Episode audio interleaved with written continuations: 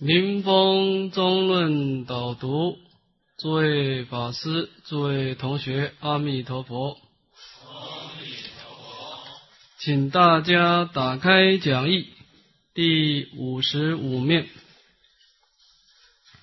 物二言顿止观。啊，那么前面的对治史观呢，它是以一个法门。来对治一个烦恼，啊。那么这以下的言顿止观是一个法门，能够笼总的对治所有的烦恼，啊，所以称为言顿止观啊。这个法门是最为圆满、最为顿超的一个法门，好。那么首先我们把论文念一遍啊，大家请合掌。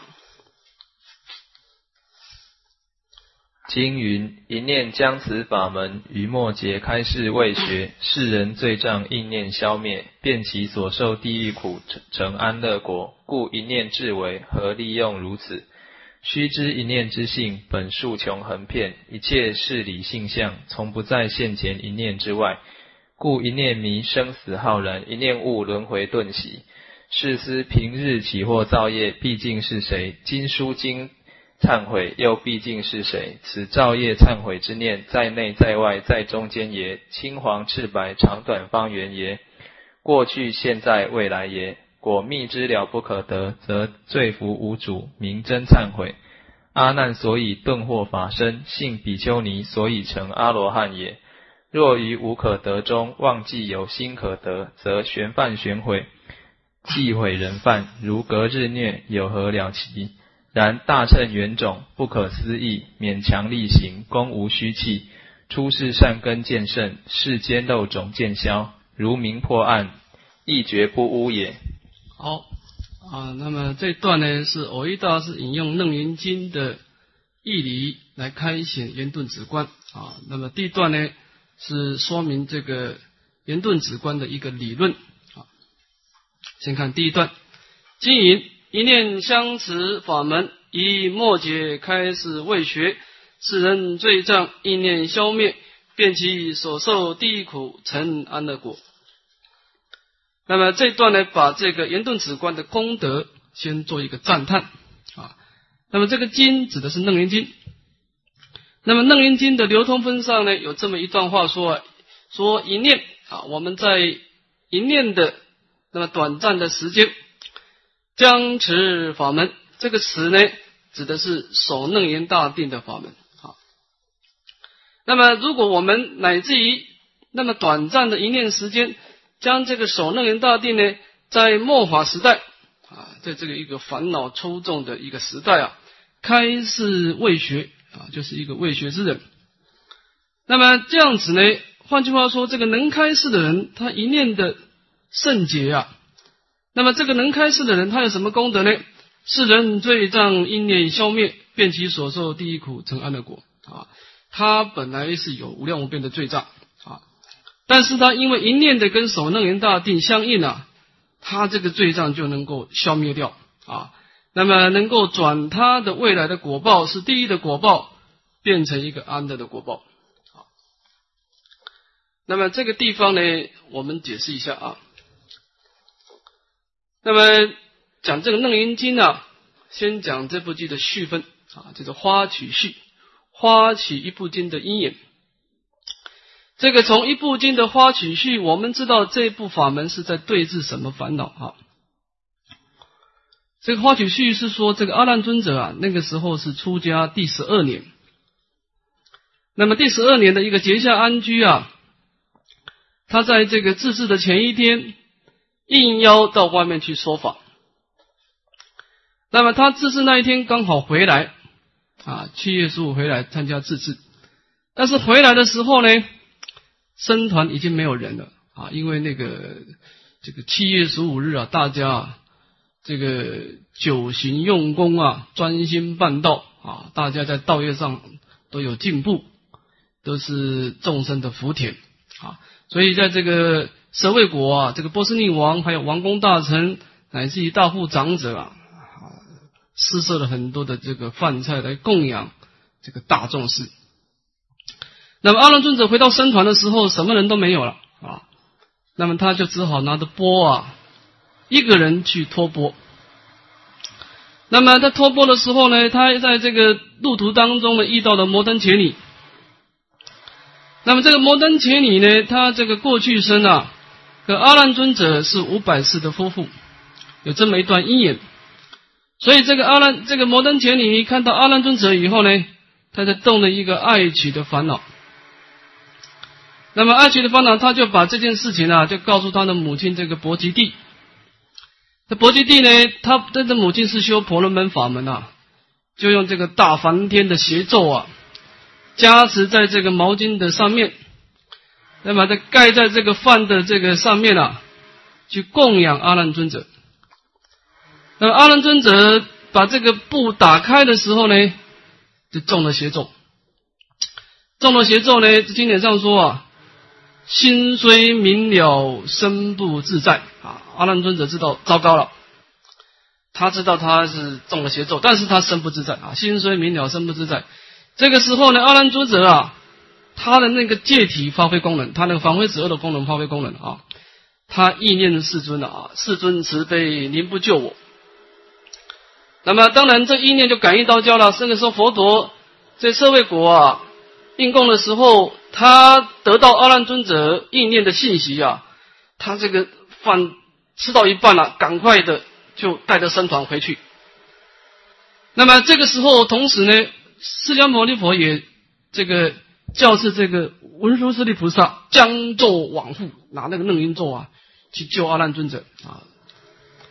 那么这个时候，因为事出突然呐，佛陀突然吃到一半就回去啊，这些王公大臣也觉得很奇怪，也就跟着跟着回来，恐怕是有事情啊，就变成整个楞严经的与会大众。那么文殊师利菩萨呢，拿这个楞严咒一去的时候啊，这个咒一词啊，就把大梵天咒给消灭掉、破坏掉了啊，就把阿难尊者跟摩多前女都带回来。带回来以后，阿难尊者是非常的悲伤啊。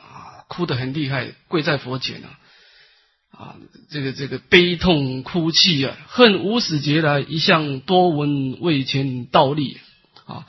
阿难尊者自己讲说啊，这个十二年来啊，一向多闻，在语言文字上的学习啊，没有好好的在心地上啊，这界定会下功夫啊，所以跟这个染污的境界接触的时候呢，心随境转呐，啊，身不自在。这个时候，殷勤祈请十方如来成就三摩地的方便，祈请祈请佛陀说：“佛陀，你为什么能够心不随境转？这个一个修行的法门，请你为我们开示这个守楞严大定的法门。那么这样子的因缘呢，佛陀就开展了整个楞严经的法门啊。那么这段的经文，偶一大师是引用在这个流通分啊。这段经文我们把它念一遍啊。楞严经上说啊。诸佛如来已无希望，若复有人身具四众十波罗夷，瞬息即尽此方他方阿鼻地狱，乃至穷尽十方无间，弥不尽力，能以一念将此法门开示未学，世人罪障意念消灭，便其所受第一苦成安乐果。那么这段的经文原文是说。佛陀先赞叹佛的身口意的功德啊，这个是口业的功德。说诸佛如来是语无虚妄啊，佛陀讲话是真实语的。那么佛陀在讲不思议法门的时候呢，先赞叹这个这个佛陀的口业是真实的。好，他说呢，若复有人说有一个人身具四众十波罗夷，所以这个人他的烦恼太重了，他把这个杀盗淫妄的。根本界都破坏掉了啊！十波罗夷罪也破坏了啊！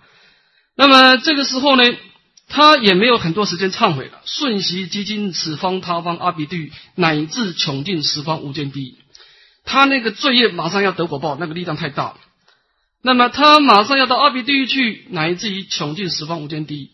那么这个时候呢，等你一念将此法门开始未学，他能够把这样的一个法门现出来啊，跟这个守楞严大定的法门相应了。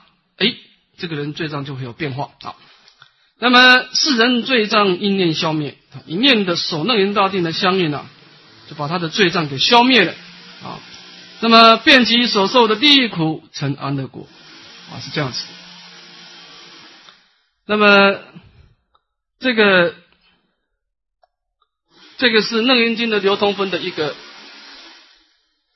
的一个的一个赞叹这个法门的一个功德啊。那么这以下说明他的理由啊。故一念自为何利用如此？须知一念自性本数穷横遍，一切事理性相总不在现前一念之外。那么前面呢是赞叹这个法门的功德啊，这以下说明他的理由。故就说，但是那么刹那的一念的时间，他。怎么能够发挥这么大的功能利用呢？啊，何利用如此？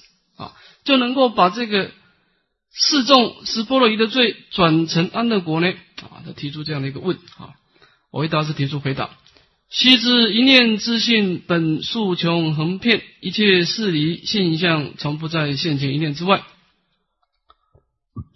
那么我们一念的明了性，它的体性呢？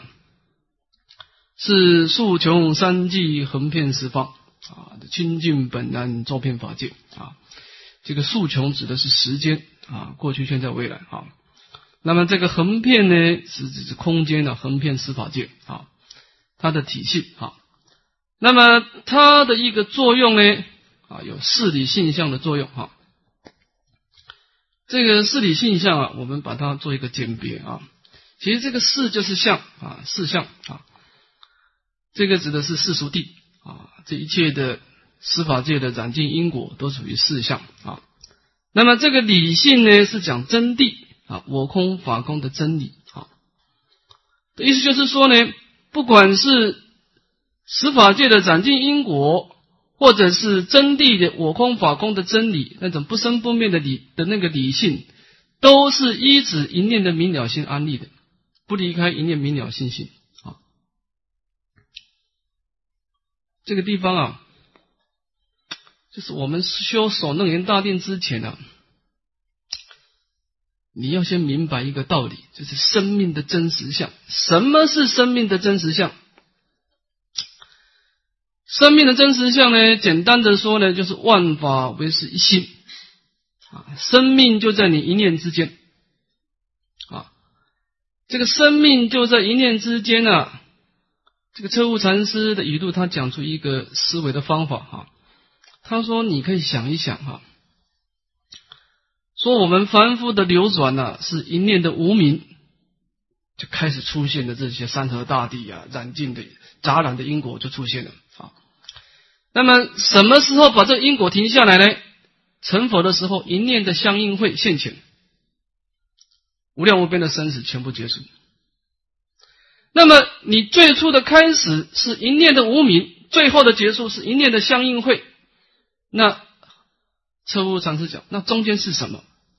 请你想一想，刚开始是一念的无名开始动，最后的一念相应会，这一念消灭掉了，生死果报也没有了。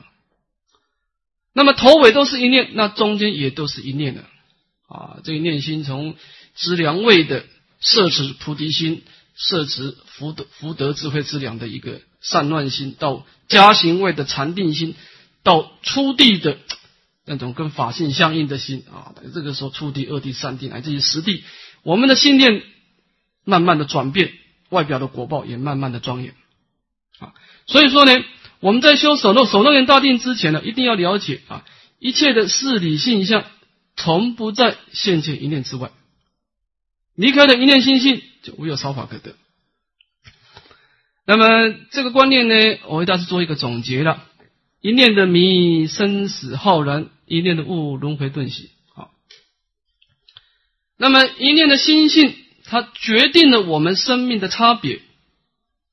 那么是怎么决定法呢？这当中啊，就是有两个关键，一个是迷，一个是悟的关键啊。我们一念的迷惑，随顺的妄想啊，那就是无量无边的生死；一念的觉悟，随顺的真如，那就是涅槃现前。啊，不生不灭的涅槃现前啊。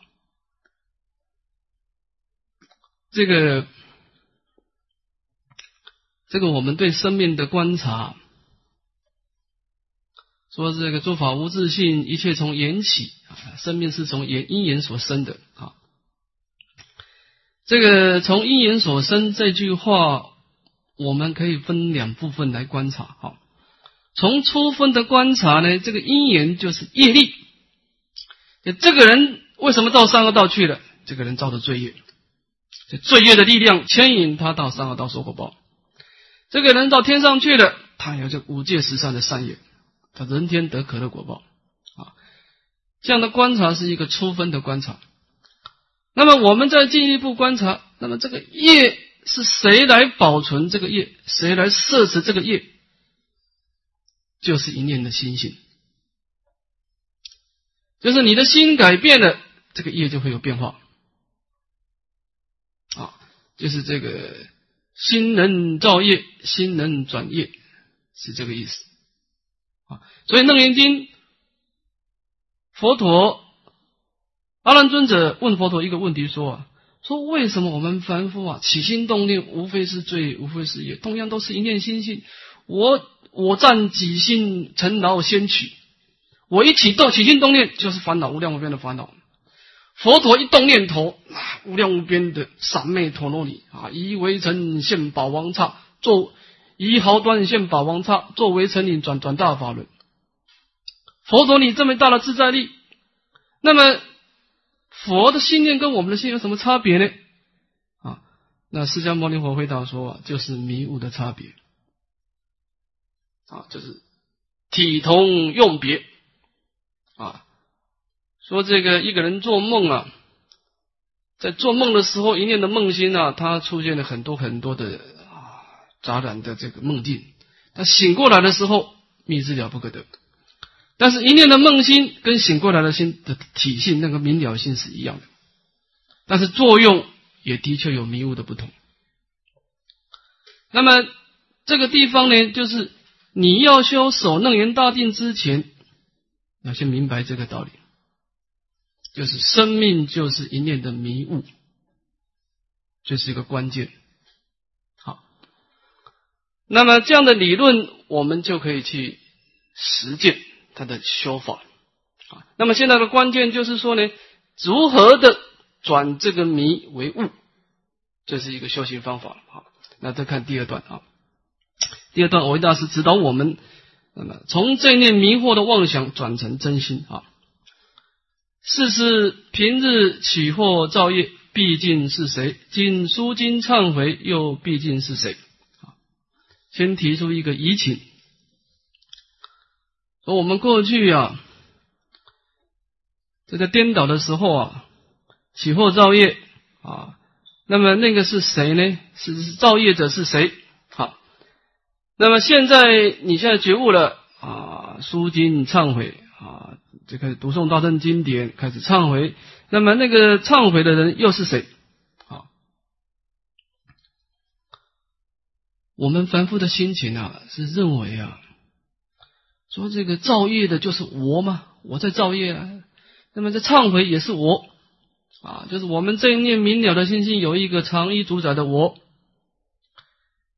这个小时候的我跟长大的我是一样的啊，今生的我跟来生的我也是一样的啊。讲一个譬喻啊，我今天住在一个房子里面啊，这个房子它破旧了，我不要了，我换一个新的房子，但是那个人是一样的，房子变化，这果报体改变了，但是那个我是不能改变的啊。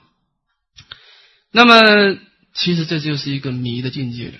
啊，执着有一个我，好，那么我为大师的意思就是说呢，他利用禅宗的方式，用移情的方式，先把那个问题找出来啊，就是说起惑造业是谁，而现在书经忏悔又是谁啊？那么说有一个我，好，那么观察这个我是不是存在？此造业忏悔之念，在外在外，在内在外，在中间也，青黄赤白，长短方言也。过去、现在、未来也好。那么，这个长衣主宰的我在空间上呢，是在内外中间啊，就是说你这既然有一个我，你这个我应该有一个依止处。它这个我是依止在什么处所？在你的身体里面，或身体外面，或在中间啊？或者是这个我是什么颜色的呢？你说有一个存在的我，这个我是青黄赤白呢？啊，是或者是长短方言呢？啊，它是什么样的形状？啊？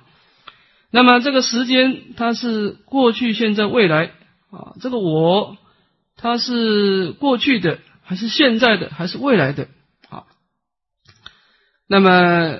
这是提出一个疑情啊，那当然，这个我他最怕最怕就是你回光返照。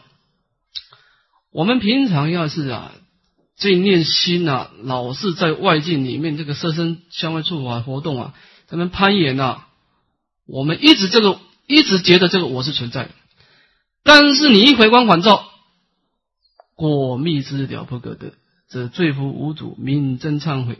阿难所以顿获法身，信比丘尼所以成阿罗汉也。好，那么藕益大师他这个思想是从楞严经啊，但是也跟禅宗的这个修行方法非常类似哈。禅宗的这种移情啊，几乎思想是根据楞严经出来的啊。说这个禅宗的传承啊。我们看这个初祖跟二祖，就看出他这个法门的传承啊。说这个初祖啊，啊，这个祖是西来意啊，从东东土来到西西土啊，从西土来到东土，那么遇到了梁武帝，结果话不投机，他知道这个因缘没有成熟啊，就在这个少林寺啊面壁九年，等待弘法的因缘成就。那个时候有一个慧可大师啊。他就去参访这个初祖，当然这个初祖这个大威德啊，他还不敢进去，就站在门外。那个时候雪下的很大，那个雪就下到膝盖啊。那么下了站了一段时间以后啊，那初祖就问他说：“你来找我有什么事呢？”他说：“啊愿和尚开眼甘露法门。”出主说啊，这个诸佛甚深微妙的法门，怎么是能够如此简单就开眼呢？那么二祖为了表示对法的恭敬呢，拿那个刀子就把手臂砍断了，就用手背供啊，为法灭身了，勤法不懈。那么初祖看他这个诚意啊，就呃这个人根性不错，可以啊。他说：“那你要开演什么法门呢？”慧可大师说：“啊，弟子心不安。”啊，请和尚安心，这是我的心啊，躁动不安啊，希望你告诉我一个安心法门。那么初祖就说：“将心来，我已如安。”哦，二祖回光返照，找那个心啊，不在内，不在外，不在中间。最后结果是密心了不可得。出祖说：“无影如安心境。”啊，说这个密心了不可得，是你的安心处所，也是我的安心处所。也是十方诸佛的安心处所，十方诸佛那一念心就是安住在密之了不可得的境界。所以说呢，这个密之了不可得啊的结果就是罪福无主啊，不管是善业恶业，我们平常的善业恶业都是依止这个我啊，那么这个时候把这个我消消灭掉以后啊，这些有相的境界都消灭了，这个是真实的忏悔了啊。那么他的功德呢有两个，第一个阿难尊者顿获法身，那是大乘的法身的境界啊，悟入了大乘法身。那么信比丘尼，这个信比丘尼就是摩登伽尼呢，成就了阿罗汉果啊。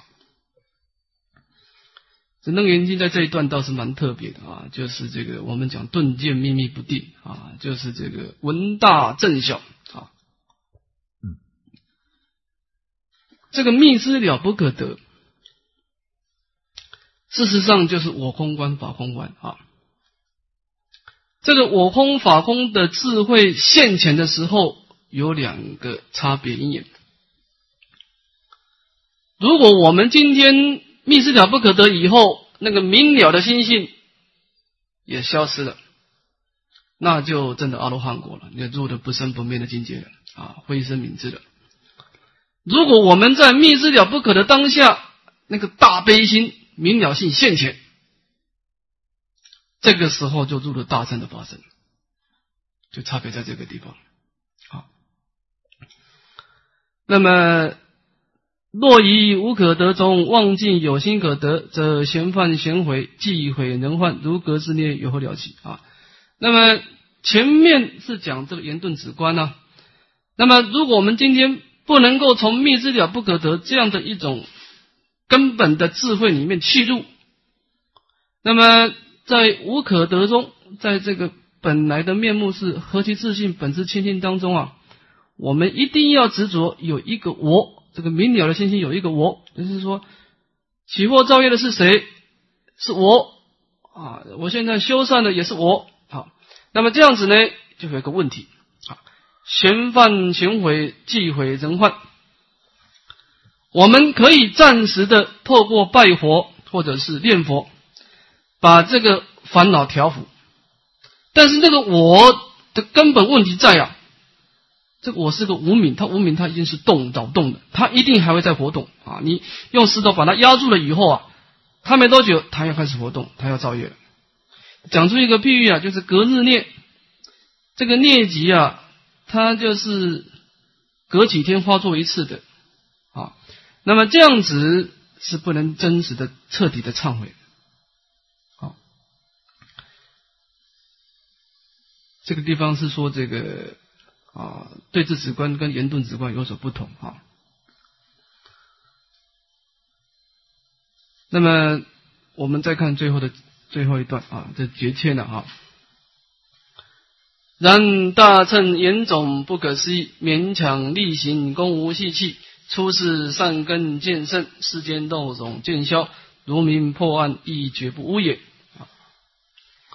那么这段呢，维大师呢，对我们一段的鼓励啊，说这个所能人大定法门啊，甚深甚深啊。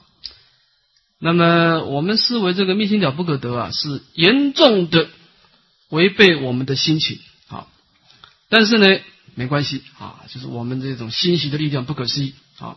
刚开始不要马上要求自己有很大的进步啊，这怎么办呢？告诉我们一个下手处，勉强力行。刚开始你相信佛陀的话啊，勉强自己啊，不能关要他关啊，那么你勉强自己去思维我空法空啊。这件事情呢，功无息气啊，慢慢的，你这个出世的玻璃善根慢慢的殊胜啊，这种无名妄想的这个有漏的种子的势力慢慢的减少啊，讲出一个譬喻啊，说光明终究是能够破黑暗的。啊，如明破暗，亦绝不污也，这个功德是绝对不虚妄的。啊那么这个是说明这个一个修行下手处啊，是勉强力行啊，是这个意思啊。这段论文大家有没有问题啊？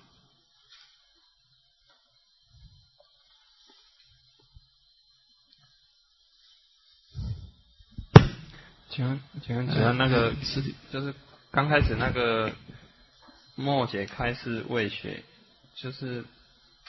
这末节是末法时代，那世人最当是说开示那个人，这个这当然是能开示的人，世人罪障意念消灭，遍及所受第一股成安乐果。那么所开示的人，如果他能够跟守楞严大定相应，也是可以。不过经文这段话是就着能开能弘法的这个人，主要是针对能弘法这个人。当然，如果所开示这个人根性特别利，他根性非常利，所以有一种叫根利遮重，他虽然根很强，但是他烦恼也很重。那么你给他讲了以后，他马上明白了，他也有这种力量，他也可以达到这样的力量。但是在经文当中，这句话是主要是鼓励弘扬守楞严法门这个人，所以你造的罪业了，你愿意把这个法门弘传出去。你就能够达到这样的灭罪的效果，主要是讲能开示的人。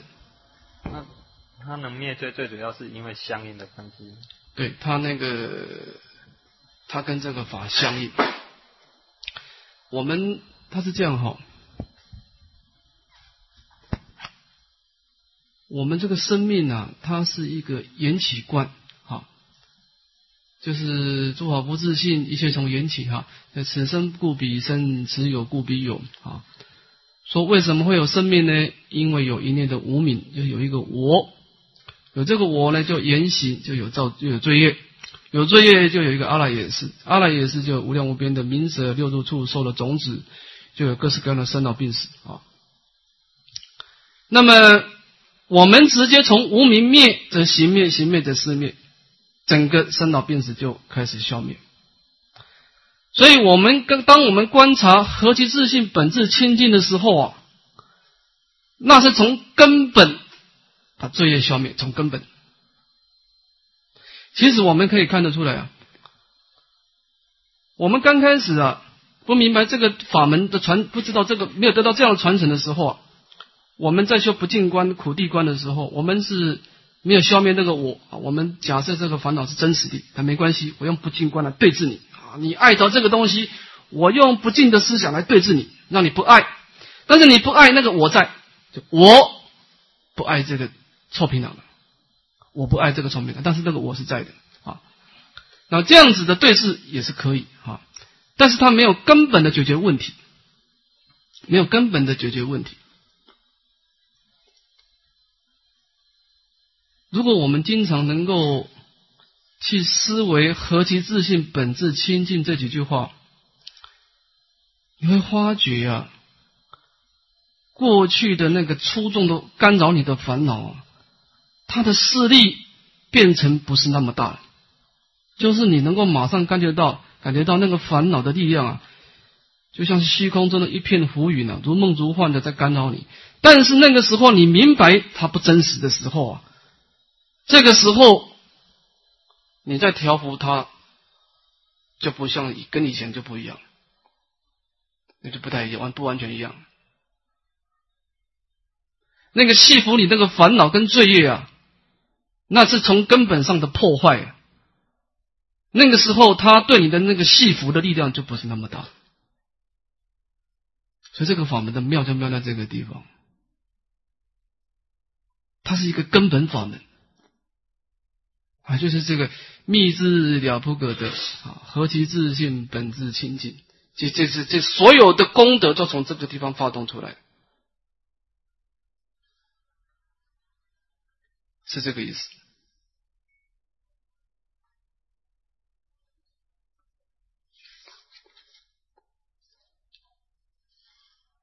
哎，谢谢。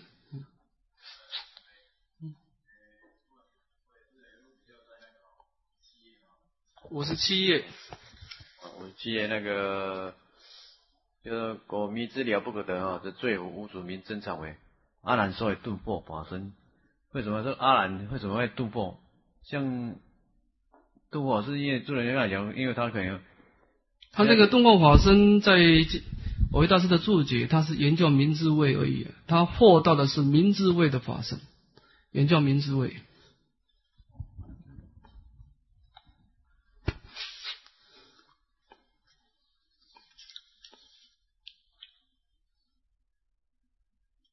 好，我们看第二段四修。好，那么前面呢是一种在佛堂当中的一个静坐的礼观。这以下呢讲到我们如何的以这个密智了不可得啊，何其自信本质清净的根本法门来立誓练心啊。那么我们先把它念一遍啊。学道之人，骨宜刚，气宜柔，志宜大，胆宜小。心宜虚，言宜实，会宜增，福宜习，虑宜远，思宜近，事上宜前，阶下宜谦，处同辈宜退让，得意勿自意奢侈，失意勿意欲失措，作福莫如习福，悔过莫如寡过，应念身世苦空，切莫随缘逐对，依取必行，莫贪其整，拾取客虽，莫视美味。常醒此事前身作何功恨？可作想谈诗。十二时恒检点身口意业，善多耶？恶多耶？无忌多耶？堪消四事耶？不堪耶？如此惭愧觉悟修行，自然习气渐消，智光渐露。主义佛意显于一念清净心中矣。好，那么我们看这段呢，我们先有一个总标啊，邪道之人啊，这个地方是讲到这个以下的法宝是对谁开示的呢？是对于学习大乘佛道的人啊。这以下有三段的开示，先看第一段了啊。骨一刚，气一柔啊，这个骨指的是内在的意志力啊，我们内在的意志力一定要坚定，但是表现在外的身口恶业啊，要调柔善顺啊，一个是内在的意志力，一个是外在的身口恶业啊，要调柔善顺啊。这句话我们解释一下啊。我们刚开始学习佛法是一指一念的信心啊，相信三宝的功德不可思议，相信三宝能够救把我啊。那么我们一直这个对三宝的信心，就来到了这个僧团呐，或者是在家或者出家，不断的忏悔业障，积极治疗。这个时候我们内心是非常的坚定。啊，谁也不能够障碍我。好，我一心一意的修学圣道。好，骨刚。但是这个时候的人多不呢？骨刚气也刚啊，这个人个性也特别刚强啊。那么这个刚强的人呢，这个刚者易折，他就是会容易有伤害啊。你看这个碗啊，瓦片啊，就容易破坏啊。这个橡胶这个柔软的东西，它就不容易受伤啊。所以那个刚强的习气啊。他跟这个跟这个其他的这个同窗道友一接触的时候啊，他就会有障碍，他会伤害自己，也会伤害别人。好，那么当然，这个修行人他有了信心呢，他就会去反省自己啊，使令自己真上。当然，他也应该不断的听闻佛法，知道这是为什么你会有刚强啊。最后，他找出一个结论，就是因为有一个我。有一个有所得的我，就跟人众生有对立。那么这个时候，他就试图的，当然这个人他踢到铁板了以后，他就会调整自己啊，观察这个密之了不可得，我不可得。那么这个时候，他就会从刚强当中啊，变成非常调柔。但这个地方的气一柔，我们解释一下，这个柔。它不是一个没有原则的柔，就像你讲什么都没关系哈。他内心当中对于圣道的追求是很坚定的，但是他待人处事，他观察我不可得啊，他能够啊，利己一代秋气啊，处事一代春风。他观察我不可得啊，他就能够随随随缘随分的跟众生啊啊，能够融成一片啊，表现一种春风和气。好，所以说这个刚开始它是会骨也刚，气也刚，这个阶段是值得我们包容的。这成长过程都是这样哈，但是他应该在进步。好，慢慢的他修我空观以后了，他就会把这个内在的对圣道追求那个刚气刚骨啊保存下来，但是待人处事他就多一份的和气。对什么事情呢，就不一定要有所那么的坚持的。好，那么这是一个我们一个性格上的标准啊。骨宜刚，气宜柔。啊，志宜大，胆宜小。啊，那么我们这个志向啊要远大，但是这个做什么事情呢？这个胆量小啊，就是要经常要保持戒慎恐惧，戒慎恐惧啊，就是保持一种。啊，不放逸的一个心态啊，这个志向远大是是这样子的啊。我们一个人的修行的动力，那个精进呢，是来自于我们的愿力。假设你的志向太小啊，你一下子就达到你的志向，你就没事干了，就懈怠下来。这个美国啊，有一个最大的广播公司叫 CNN。这广播公司这个总裁啊，他说啊，他从小的时候，他的父亲就告诉他一句话说：“你要你立定一个你一辈子都不完都没办法完成的愿力啊，你立定一个你一辈子都没办法完成的愿力。”结果他下了一个愿力啊，我要成就一个全世界最大的广播公司，结果他果然做到了。所以我们在拟定目标的时候啊，不要说哎呀，我一开始哎呀，我放轻松啊，下笔下身就好了啊。你你一开始就想下笔下身啊，你一定不能往生，一定不可以往生啊。你这个取法乎上是得法乎中啊啊。那么你这个起法夫中才得法夫下，你一开始就把目标安定在下品下身，你肯定不能往生。啊，所以说呢，我们为了使令自己终身的精进，你一定要把目标安定在一种你今生都不能达到的目标，那当然就是佛道无上誓愿成啊，追求无上的佛道啊这样的一个目标。但是呢，你在处事的时候，你宁可。胆量小一点，戒慎恐惧一点。我听说唱公叔啊，在七十岁左右的时候，有一天呢，有一个信徒的小女孩啊，那是七八岁左右啊，不小心跑到唱公叔疗房去了，唱公叔马上跑出来，这可见的唱公叔他老人家那种戒慎恐惧啊。唱公叔在北在打佛七啊。他男女众中间是有一个屏障遮住的，啊，把男众遮在一个小地方，啊，然后外面都是女众。那么看得出来，这就是胆疑小啊。我自己的经验哈，我发觉我的那些同届的师兄弟啊，出家这十五年了，那些艺高人胆大的都阵亡了，啊，艺高人胆大都阵亡，因为什么呢？这个艺高人胆大，他刚开始就无所谓。哎呀，反正嘛，今天这个你中的信徒跟他来往，他也无所谓。慢慢慢慢的，日久生情，情久生欲，一念之间就完了。啊，所以我们在志向远大的时候，我们人家你这个人太保守，就保守就保守嘛。啊，起码我这个袈裟还能够穿到你命中嘛。啊，所以我们宁可啊，所怎么做什么事情呢？啊，要战战兢兢。啊，你要记住一句话：那些艺高人胆大的都阵亡了啊！所以我们宁可胆小一点啊。你看参公叔七十岁尚且如此的谨慎，那我们呢？啊，那么就是胆量要小啊，要较要谨慎啊。心宜虚，言宜实啊，就是我们的心情啊要谦卑，保持一个谦卑的心情。啊，为人处事啊，谦谦君子，卑以自牧啊。这个事情是这样啊，在易经上说啊，说这个谦受益，满招损。